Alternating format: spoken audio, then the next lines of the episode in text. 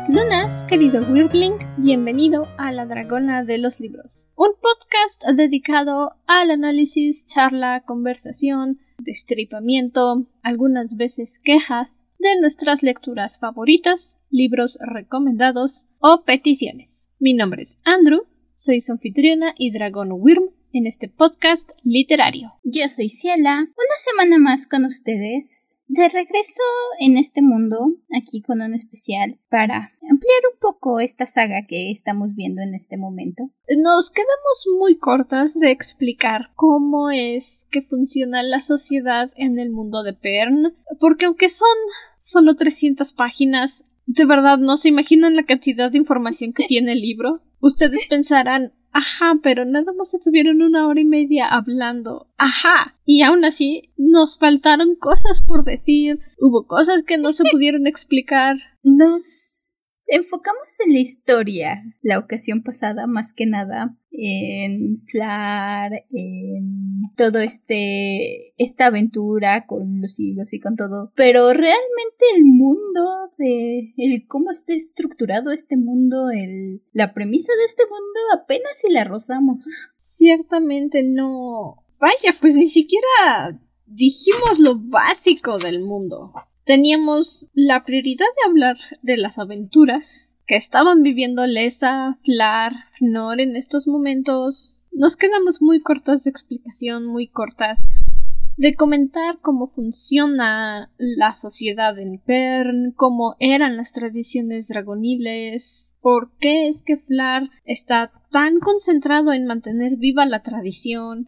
Y vamos a abarcar un poco de eso en este episodio. No creo que nos extengamos a una hora como es costumbre. A lo mejor quedar tamaño minisode, pero es para entrar un poco más en contexto y que el siguiente libro, que toquemos otra vez un poco de estos detalles, se entienda más. Porque la búsqueda del dragón, oh boy, oh boy, Nada más por comentar como comentario. Escuché uno de los audiolibros de Los Dragones de Pern, El Código del Dragón, escrito por la hija de Anne McCaffrey, y todavía continúa estas patoaventuras de Lesa y Flar. Tengo entendido que es como 10 revoluciones después de los eventos de la búsqueda del dragón. Que otro dato curioso. La traducción creo que le pusieron revoluciones porque en inglés dicen giros. Hace 10 giros, hace 400 giros, entonces seguro pensaron que revoluciones sonaba lógico, pero no. Mm, suena extraño. Entiendo el concepto. Si hubieran mantenido la traducción de giros hubiera quedado mejor, pero no sé, es la misma queja que tengo, paréntesis, con la traducción que le puso Penguin Random House al libro de Strange el Soñador. No sé por qué pensaron que Strange the Dreamer debía de traducirse como el soñador desconocido, cuando en la contraportada, en la descripción dice Laszlo Strange. Su nombre es Strange, como el Mr. Doctor, Doctor Strange. Y por alguna razón dijeron Claro, vamos a ponerle el soñador desconocido al libro. No, compa, no, no. No tengo un máster en inglés. Sepan eso. No estudié inglés. Pero aún así, es. Es que es inglés 1, 2, 3. Es inglés pollito gente. Exactamente, o sea, te están diciendo que es Strange the Dreamer. The Dreamer significa el soñador y Strange pues no te están diciendo que es alguien que es algo extraño, sino es un alguien. Y aún así, los ejecutivos de Penguin dijeron Simón, que sea el soñador desconocido. Y ya sé que parece que no tiene relación, pero es que sí tiene. Turns son giros o vueltas. Y alguien dijo, Simón, ponle revoluciones. Es que ¿dónde está el contexto? No hay. Sí. Hay muchas otras palabras que hubieran funcionado mejor, incluso si, no lo sé, sentían que decir giro o vuelta sonaba demasiado simple o algo así, que concuerdo hubiera sido una mejor traducción. Ciclo incluso hubiera funcionado mejor. Ciclos suena mejor. Revoluciones.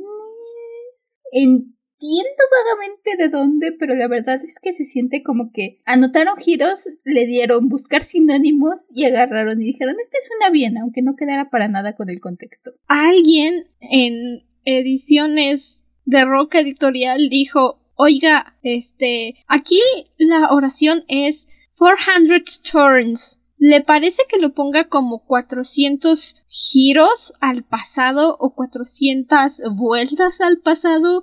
Y el ejecutivo dijo, ¿cómo vamos a poner vueltas? O sea, no somos un libro infantil, cámbialo. Y entonces alguien, seguramente el becario que llevaba el café, dijo, como que revolución es una bien, ¿no? Es una revolución. ¡Woo! no sé, me lo estoy imaginando ahorita, porque de verdad no entiendo cómo pasamos de giros o vueltas o ciclos a revoluciones. No sé, supongo que era para darles esencia sci-fi, pero Ajá, exacto. No es. Es que Revoluciones clashea mucho y ya sé Spanglish, pero it clashes. It clashes so bad. I don't know. Es. Como dices, siento que tal vez era para darle esta onda sci-fi. Porque sí. He visto, he leído, visto en programas, en este tipo de historias sci-fi, que sí, generalmente cuando te sales de la Tierra y estás ya en otro planeta, hablas de las vueltas de ese planeta específico o de los ciclos de ese planeta. Entiendo cómo de ahí puedes llegar a revolución. No es precisamente el primer sinónimo que me viene a la cabeza, ni siquiera el más lógico. Medio lo entiendo, pero pero al mismo tiempo no, no queda. Es que no queda. Sencillamente no queda. Suena raro aunque lo vayas leyendo todo el libro, choca. Rotación. Y choca toda la lectura. Rotaciones hubiera estado incluso mejor, pero no. Revoluciones. En fin. Esa es una cosa. Otro detalle que noté en el audiolibro, sí, todo está conectado, es el Dragoverso de Anne McCaffrey. es que si esta es la primera vez que nos escuchan, al inicio de esta temporada, esta es nuestra tercera temporada, se llama La Era del Dragón, todo lo que vamos a leer, reseñar, ver y consumir este año y la mitad del que sigue está relacionado con dragones. Y nuestra primera lectura de este año fue Alas de Fuego, una saga de Tweet Sutherland una autora que se ha dedicado no sé cuántos años a hacer una saga de únicamente dragones. No hay humanos aquí, son dragones. Y ella, a los dragones jóvenes, los llama dragonets. A mí esto me sonó muy raro porque dije, nunca he escuchado esta palabra. A lo mejor a ella le pareció linda, le pareció agradable, y dijo yo no les voy a poner Weirdlings, ni Greenlings, ni ninguna de esas palabras que vienen del Draconomicon, guía oficial de los dragones para Dungeons and Dragons. Golpe de información.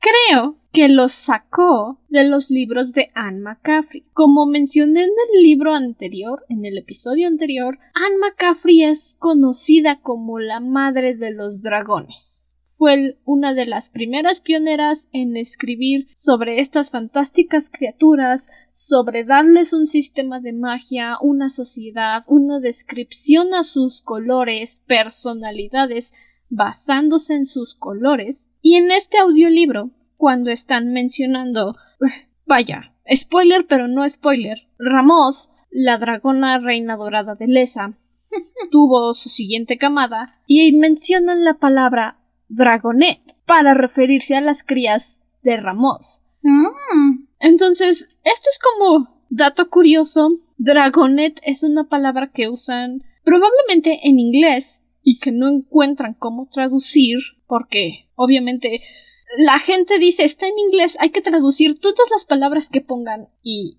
y no, hay cosas que no deben traducir. Entonces, no todas las palabras. eso es un dato curioso que el dragonet es un término que se ha estado usando desde que Anne McCaffrey empezó a escribir y como yo casi no leo los libros de dragones en inglés porque están caros y me tengo que esperar hasta que los traduzcan para poderlos leer, no lo había escuchado antes.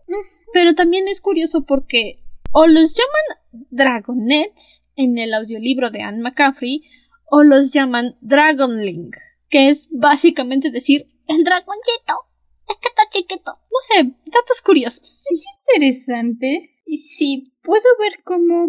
Es curioso porque hasta eso Dragonet no es como que necesite tanta traducción. Digo, del inglés al español, dragón es casi lo mismo. Nada más le pones un acento. Ajá, literalmente es un acento de diferencia. Así que Dragonet se entiende, se entiende bastante bien. Te toma un poquito acostumbrarte, pero listo, ya. Y es esta cuestión de términos que hemos mencionado un par de veces. Cada quien agarra de su cosecha y de su acomodo. Pero sí, tiene mucho sentido que, que varios agarren esta palabra o que venga de aquí esta palabra. Y no lo sé, ¿por qué tienen esa necesidad de traducir cosas que a lo mejor y no se necesitan traducir?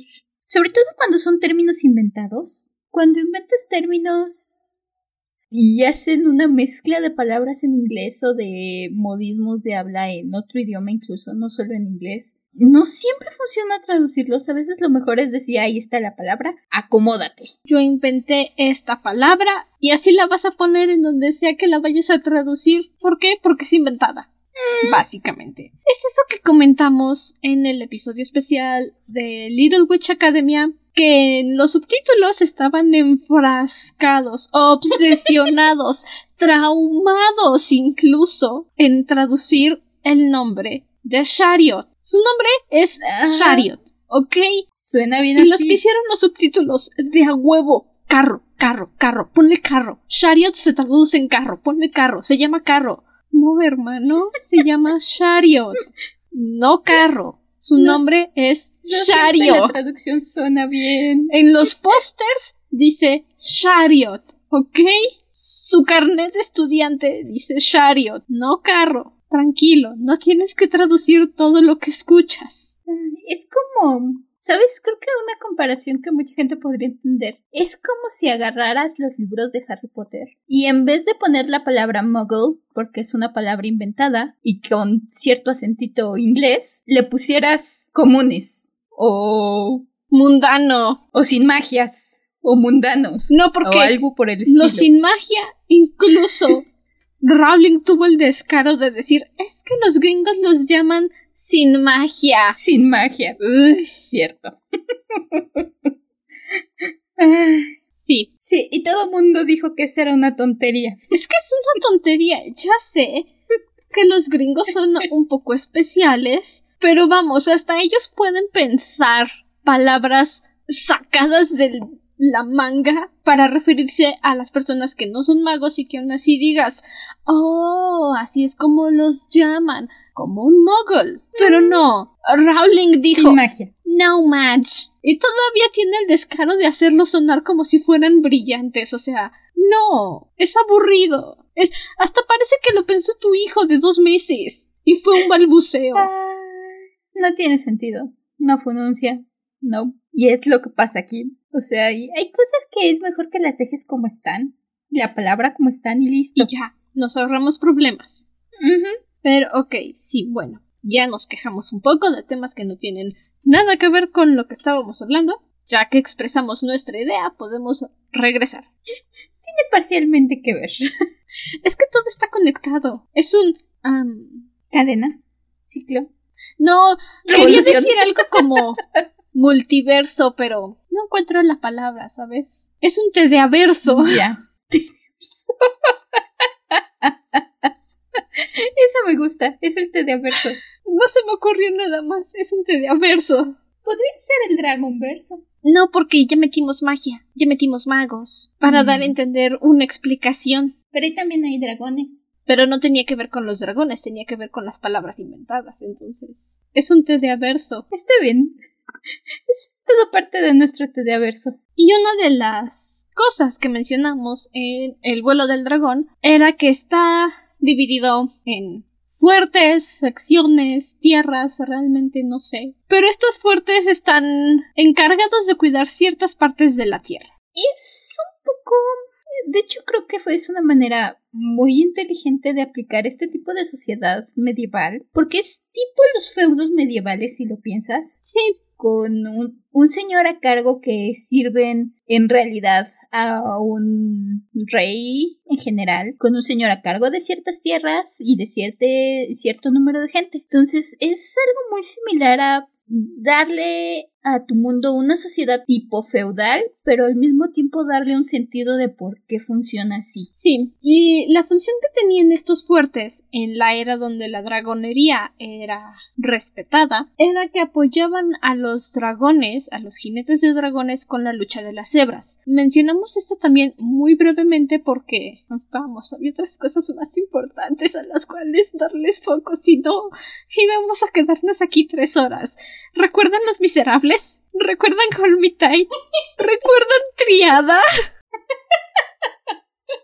Si esta es la primera vez que nos escuchan y por algún milagro el episodio salió corto, tenemos cuatro episodios donde en grabación fueron como cuatro horas y en conjunto salen como dos y media, dos cuarenta horas. Tenemos un problema de no saber ser concisas. No, divagamos mucho. Pero sí, es... De hecho, creo que ni siquiera alcanzamos a tocar o medio mencionamos todo este asunto con los señores de los fuertes y, y el Weird. Ah, por cierto, Weird. se pronuncia Weir. Gracias, Weird. audiolibro. Perfecto, ya- Se pronuncia Weir. ¡Perfecto! ya sé cómo decirlo. Sí. El Weird. Eso tiene sentido. Conociendo el inglés, No. sí, tiene sentido. Pones dos sonidos is juntos, por supuesto que va a sonar weird. Weird. Ok. Y bueno, están los señores de los fuertes que se encargaban de ayudar a los dragones a la lucha de las hebras. Las hebras las mencionan como seres vivos, habitantes de la estrella roja, que es básicamente el planeta vecino de Pern, que cada 200 vueltas pasa muy cerca del planeta y las hebras caen y consumen todo lo que tocan. Y los señores de los fuertes tenían lanzallamas, que cuando los dragones estaban luchando en el cielo contra las hebras, mandaban a sus hombres, sus ejércitos, por así decirse, y básicamente quemaban el piso para deshacerse de las hebras. Y era una convivencia armónica entre señores del fuerte y los Weir. El fuerte que más conocemos en este libro es el fuerte de Raza, que es el fuerte del que Lesa es originaria, y aquí nunca lo mencionamos en el episodio porque había muchas cosas enfrente. Tenemos a un ex jinete de dragones llamado Lytol. A él lo nombran señor del fuerte de Ruaza porque es alguien en que confían, respeta la tradición, que la tradición básicamente se resume a los jinetes de dragones están aquí para salvar el mundo de las cebras. No ofendas a los jinetes, no le respondas a los jinetes de dragones y por favor llévales una parte de tu cosecha porque en los volcanes muertos donde se forman los Weir no crece nada. Gracias. Y a cambio te salvamos. Es una estructura que tiene bastante sentido cuando lo piensas. Insisto, es una manera muy inteligente de acomodar esta sociedad y darle un sentido, porque es una distribución que puedes ver, puedes imaginarte las primeras personas en este planeta, a las primeros que tuvieron que lidiar con estas cebras y decir, sí, ok, necesitamos dividirnos, pero entonces necesitamos a los dragones. Los dragones se manejan aquí en el volcán. Perfecto, pero entonces necesitamos, aquí no crece nada, vamos a necesitar que la gente les dé de comer y aparte necesitamos quien se encargue en tierra. Es una distribución muy lógica que probablemente se hizo en medio de esta primera guerra, de esta primer problema con las cebras y que llegado el punto se terminó por asentar y se volvió un modo de vida del que cuando quitas a las cebras empieza, obviamente los humanos cambian, las sociedades evolucionan. Sin la amenaza que estaba presente, esto se empieza a desmoronar y es lo que empieza a causar problemas. Y no solo en cuestión de darle de comer a los dragones, porque los dragones son nuestra mejor defensa contra las cebras. Bueno, no es precisamente que le den de comer a los dragones. En los volcanes Bueno, tienen o sus sea, ganados, pero... Ajá, alimenta a los humanos jinetes del Weir. Ajá, apoya al Weir, apoya a tu fuerte que se va a encargar de defenderte y, y que no pueden crecer nada ahí y que se van a enfocar en entrenar para pelear contra este enemigo. Exacto. Básicamente. Ajá, entonces tiene sentido y, y tiene sentido que 400 años después, sin una amenaza, la gente olvida, y eso es algo constante en este libro, y es algo que me gustó. La gente olvida las historias, lo que antes era certeza se vuelve leyenda, lo que creíamos que era cierto se empieza a dudar. Los registros nos mencionan, muchos de los registros ya se están borrando, muchos de los conocimientos anteriores se están perdiendo y eso es algo que incluso nos pasa a nosotros. Nosotros no tenemos conocimientos de sociedades que estuvieron antes, no sabemos cómo hacían. Me recuerda mucho, no sé si ya lo descubrieron, pero hay un concreto, hay un una mezcla de cemento que utilizaban creo que en Grecia, que por añísimos años y siglos nadie supo cómo hacían ese tipo de cemento en específico, porque cuando cayó esa sociedad se perdió ese conocimiento. Era el poder gay. Y seguramente. Si alguien que me acaba de escuchar dice, pero los griegos, déjame decirte algo. Las películas porno se clasifican con la triple X por esta razón. El día 30 de cada mes, que de acuerdo a la numerología romana se escribe con la letra X, que simboliza el número 10, se reunían todos los griegos en una fiesta para hacer una orgía. Bebían, comían y luego disfrutaban de sus cuerpos como más se les antojaba. Curiosamente, en cada una de estas fiestas nunca invitaban a las mujeres. Así que sí, el poder gay. Así es. Entonces, todos estos conocimientos, todo... Porque no es solamente la dragonería, y es algo que Flar está peleando constantemente, son cuestiones como el lanzallamas, por ejemplo. Esta es un arma muy efectiva que ya tenían, que probablemente se trajeron desde la Tierra y que cualquiera en la Tierra decía, sí, es un lanzallamas, obvio. Técnicamente Pero no. 400 años después... Ellos inventaron el ¿Eh? lanzallamas. No estoy, no estoy muy segura de cómo funciona el contacto de Pern, que es una colonia olvidada de viajeros espaciales de la Tierra, con la conexión en la Tierra, porque estuve chismeando unos de los libros que siguen la saga de Pern, que estoy empezando a rendirme a la idea de algún día ponerme al orden o leer todos los libros porque no encuentro el orden. No encuentro el orden y cada vez que busco uno me dicen, ah, sí, eh, dragones de Pern, orden cronológico. Ah, sí, pero dragones de Pern, los nuevos jinetes. Es muy raro. Pero en uno de los últimos libros, creo que escribieron los hijos de Anne McCaffrey y Tom Ma- Todd McCaffrey, que crearon todo este universo, mencionan encontrar una antigua estación de radio enterrada en un volcán que aún funciona por alguna razón y se pueden poner en contacto con la Tierra para deshacerse de las hebras de una vez por todas. Entonces, yo creo Ah. que los pernianos inventaron el lanzallamas cuando llegaron ser. porque realmente ya no tienen contacto con la Tierra. Mm, muy bien puede ser. Debo- yo tenía la, la idea, la... Yo asumí que cuando llegaron a esta colonia, obviamente no llegaron sin nada. Debieron haber llegado con ciertos recursos, ciertos conocimientos, cierto equipo. Y ese equipo se fue quedando, aunque el contacto se perdiera, se fue quedando, fue evolucionando y fue cambiando. Yo asumí que por ahí es donde venía el No, lanzallamas. porque pero sí también puede ser. mencionan en el prólogo de una forma muy breve, en realidad ni te das cuenta, que cuando colonizaron el planeta de Pern no tenían idea de que la estrella roja pasaba cerca de ahí. Fue hasta después de las de los 200 años que se olvidaron de la colonia que descubrieron que tenían un enemigo. Entonces, no creo que hayan llegado con lanzallamas, más bien, según mi entendimiento, llegaron, dijeron, "Oye, qué bonito, hay dragones, me quedo."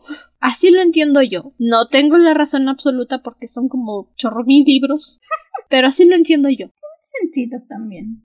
Es, es, un mundo complejo. Muy complejo. y, y sí, este elemento que a mí me agrada bastante, aunque te saca de onda de repente, veas el debate que acabamos de tener, es justamente esta idea de que nos, nos sacamos, y lo mencioné en el capítulo me- varias veces, me parece, no se sacó, no simplemente dijimos, ah, sí es un mundo y existen los dragones. Punto. Ah, es la tierra y nada más le añadimos dragones. Literalmente nos están dando un contexto de decir, salieron de la Tierra, encontraron un mundo, vieron a estas criaturitas y dijeron, ¡dragones! Mira qué curiosos, son igual que los dragones. Ya, son Y se dragones. quedaron. Ya está el nombre. Y se quedaron. Hicieron una colonia, perdieron contacto porque este prólogo, este prólogo nos da tanto, es una página y al mismo tiempo nos da tantas semillas y tantas ideas y tantas cosas. Y es el mismo prólogo que utilizan en cada libro. Porque el prólogo nos dice literalmente, ah, sí, la Tierra ya desarrolló un programa espacial, está colonizando otros mundos, pero va, coloniza otro mundo y se le olvida y ahí lo deja. Y deja que los colonos se hagan bolas. ¿Y ya? Inclu- Ajá. Es como de, ah, ok, gracias. Este, Gracias. supongo, creo que entendí. Y si no entendí, pues, ok, bien por mí. Una parte de mí se pregunta, ¿cuánto planeta debe de haber ya en diferentes galaxias en el universo con humanos que no saben que venían de la Tierra? Suena muy típico de los humanos decir, ah, mira, este cacho de tierra, es- este cacho, este planeta es mío. Y ya, se te olvida como cuando compras una chuchería y la dejas en el cajón. Deja tú compras una chuchería. Vas a la cocina y ves unas galletas. No tienes idea de dónde salieron las galletas, pero dices, ¡ay, qué rico! Y ya son mías porque te las comiste. No hay que irnos tan lejos. Es que ni siquiera es que te comiste las galletas. Te comes medio, ves las galletas, no sabes ni de quién son. Te comes la mitad del paquete, lo envuelves para, com- para acabar de comértelo después y se te olvida que lo dejaste por ahí. Y luego, repentinamente, te acuerdas de que tenías galletas y dices, oye, qué rico, se me antojan. Pero ¿qué crees? Alguien ya se comió las galletas. Entiendo por qué hay tantos libros de esto. El hecho de que, si me estás diciendo, Anne McCaffrey lo escribió con su esposo y ahora los hijos lo están continuando, esto ya es, ya es una tradición familiar, ya es una historia familiar. Es que ya es un legado. Ah, Pero ya me rendí. Ayer en la noche que estaba buscando a ver qué, qué siguiente libro puedo aspirar a encontrar, dije, no, hombre, no, no, nunca voy a acabar. Nunca voy a acabar y los libros están carísimos porque solo están en inglés. Y no es que me dé miedo leer en inglés, es que están carísimos. Entonces, no, ya me rendí. Es como, o bueno, se me figura hablando de esto. Creo que lo he mencionado un par de veces en el podcast. Me encantan los superhéroes. Jamás he agarrado un cómic, porque empezar a leer un cómic es muy complicado. Hay diferentes arcos, diferentes historias, diferentes universos. Unos se conectan entre sí, otros no se conectan. Algunas veces agarran al mismo superhéroe y lo vuelven a iniciar. Otras veces el mismo superhéroe lleva 90 años, 50 años, con cómics que siguen continuando desde la época dorada de los cómics hasta ahorita. Otras veces ya se reinventaron 30 veces. Algunas cosas pasaron, algunas cosas no. Es una maraña enorme para saber dónde empezar a leer un cómic. Por eso, mejor lean manga. Y esto se me figura lo mismo. Si quieres leer un manga, ¿dónde empiezas? En el manga ¿Dónde número empiezas? uno, En el y tomo sigues aunque sea el manga dos. 200. Ajá. Y mantienen la historia, se mantiene todo. Si dices es que, o dices no me gusta el manga, lee una novela gráfica. A lo mejor te confundes un poquito de si es un extra o es la segunda, pero le googleas al nombre de la novela gráfica y te dice, ay, es que esta mira, es la continuación de estos libros. Pasa esto. Y si no quieres leer el libro, te buscas un resumen y lees tu novela gráfica. Pero de verdad, es que Ciela tiene razón. Decir voy a leer los cómics de Thor es decir voy a arruinar mi vida y mi existencia completa intentando descubrir dónde empieza. ¿Debería empezar en la era dorada, en los primeros cómics que salieron? ¿O debería empezar por los nuevos cómics? ¿Debo empezar por este arco donde pasa esta cosa importante? ¿O debo empezar por esta otra? Si solo me interesa este personaje secundario, ¿necesito empezar dónde? Así pasa. ¿Necesito leer los crossovers con los otros 30 personajes? Es como querer encontrarle sentido a los ovas que hizo Rumiko de Inuyasha y Ranma y medio. No hay, no existe.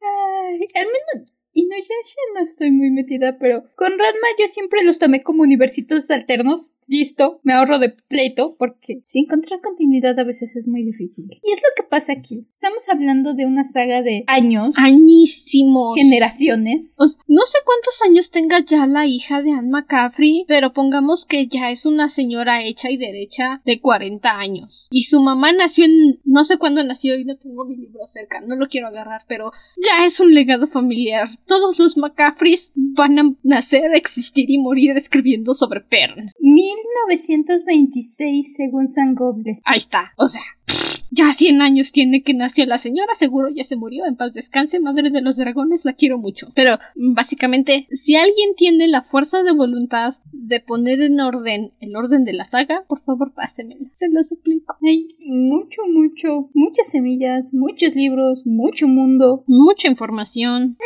Y es algo de lo que estamos intentando hacer el día de hoy, aunque puede que suene que no, ayudarles a entender cómo funciona un poquito Pern para que en el segundo libro, en la búsqueda del dragón, digan, ah, sí, ya entendí. Así como en Alas de Fuego tenía el libro aquí al lado de mí y cada vez que mencionábamos a uno de los dragones, les leía su descripción para que dijeran, ah, sí, ya sé cuál es. Así.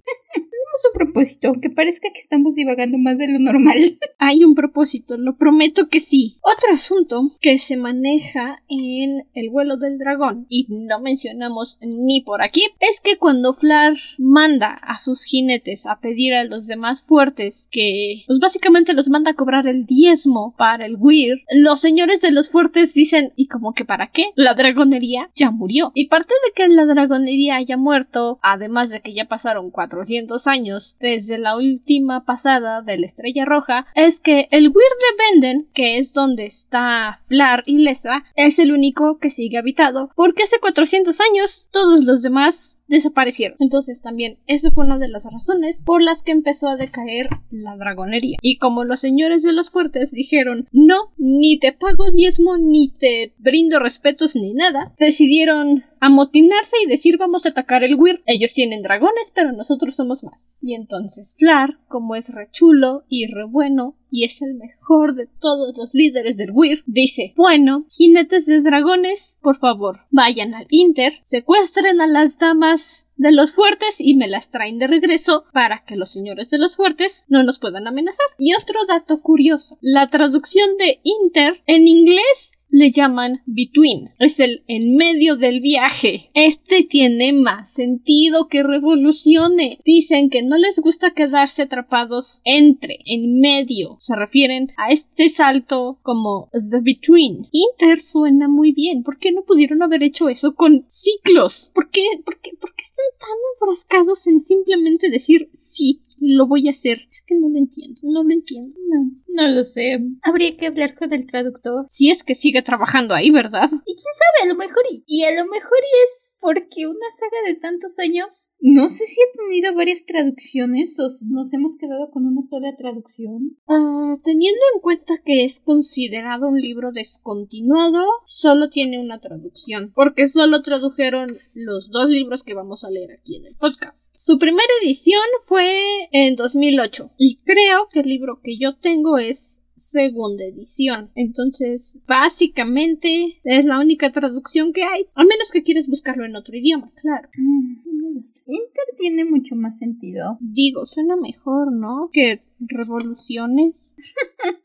eh, les iba a dar el pretexto del tiempo, pero pero si sí, es de 2008 la edición tampoco tiene tanto sentido de que decir que la palabra ya está muy anticuada o algo así. Pues es que ni está tan anticuada.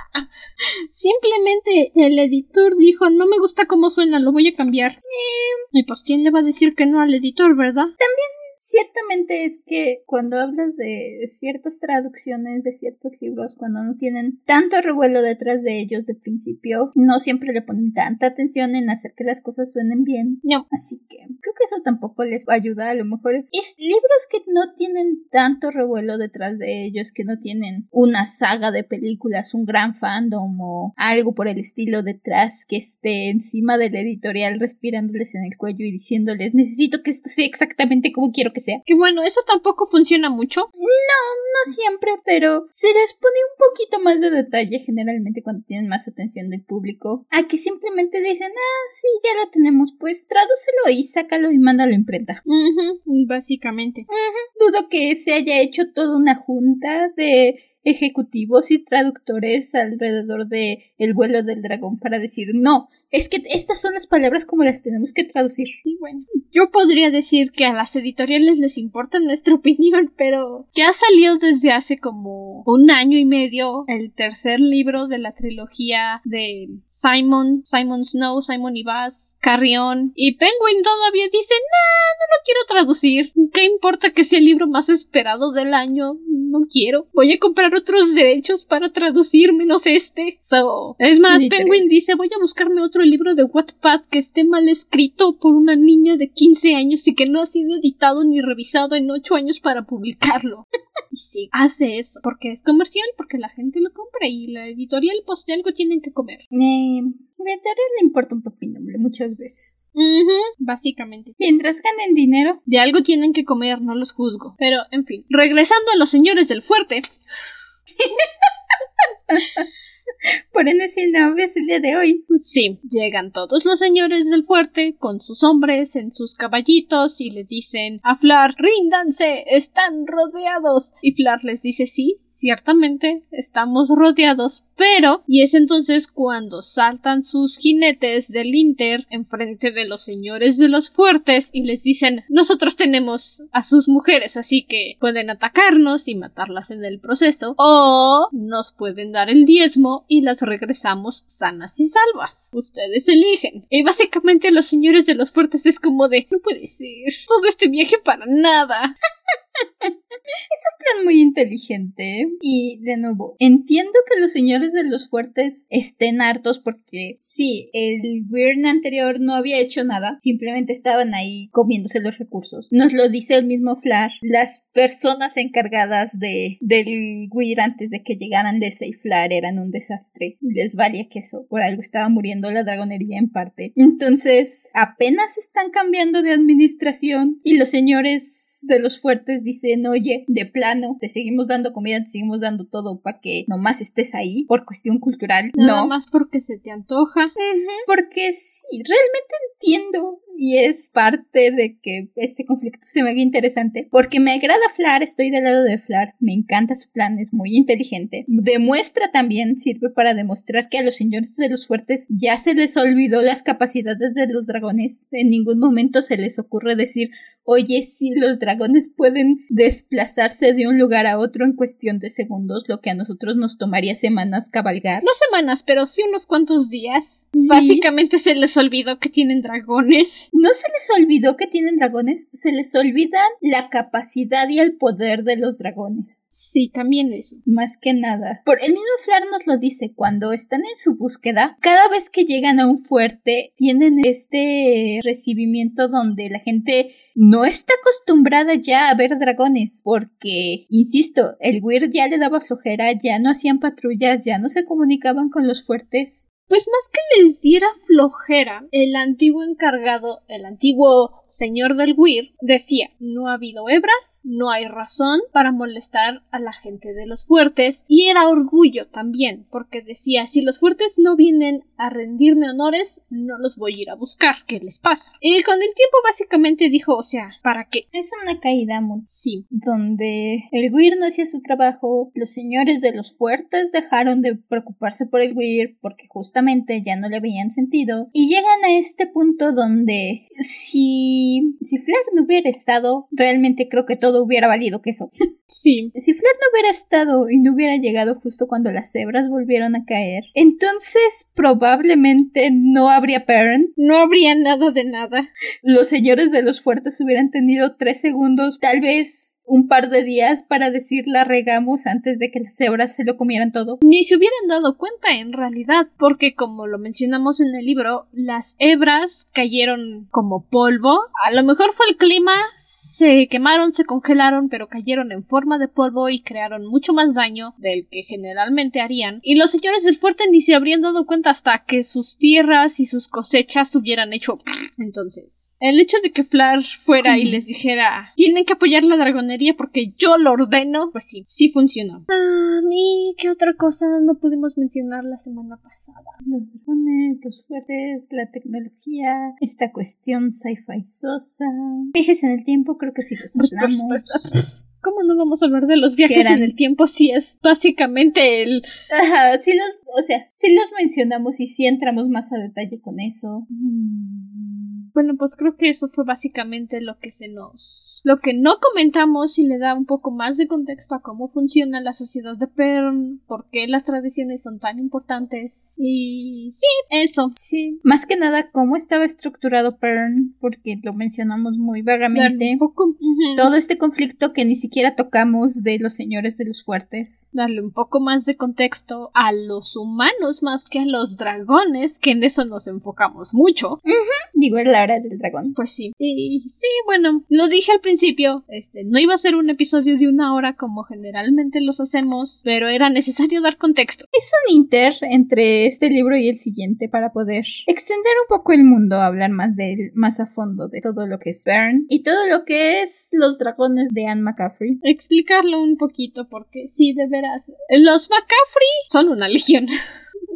En fin, pueden seguirnos en nuestra página de Instagram. Si gustan, estamos como arroba dragona-de librospod. Ahí subo lo primero que se me ponga enfrente, básicamente. Información de nuestras siguientes lecturas. No sé, realmente no tengo un calendario de qué publico. Estoy haciendo un esfuerzo por ponerme en orden eso, en eso, pero ajá, sí. Pueden. Igual nos pueden mandar ahí sus peticiones. Para algún episodio especial que quieran escuchar, que digan, oye, este tema me gusta, pueden pueden agregarlo, mándanos tu tema y ya veremos en dónde lo metemos. También nos pueden apoyar desde nuestro Patreon, patreon.com slash dragona de libros Ahí tienen acceso a los episodios una semana antes de que se publiquen. El calendario de los episodios que vienen el siguiente mes se publica antes. Ahí notas de nuestros episodios. Bloopers cuando tenemos tiempo de o juntamos suficientes bloopers. Creo que ya se juntó un tiempo de bloopers, pero el problema es que no los hemos separado o yo no he enviado mi parte. No sé no hemos esta temporada ha sido un poco caótica, así que no hemos tenido mucho tiempo, pero pues por ahí están. Ay, ay. De hecho, por ahí hay varios bloopers de la segunda temporada. Sí. Y nos ayudan mucho compartiendo el podcast, comentándolo con sus amigos, sus amistades. No sé si alguien me cree loca, pero luego cuando yo escucho mis podcasts y mi perro está al lado, me quito los audífonos porque le gustan las voces. No sé.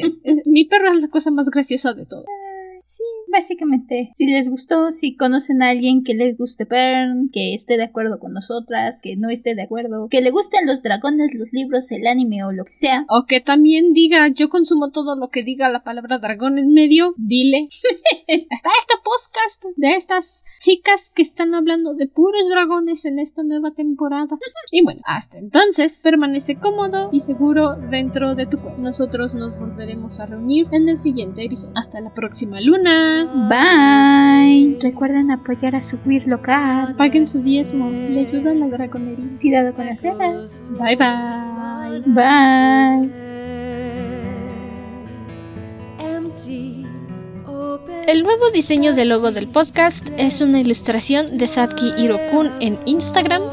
Los extractos leídos el día de hoy son del libro El vuelo del dragón de Anne McCaffrey y la canción en este capítulo es The Question Song de Starstone.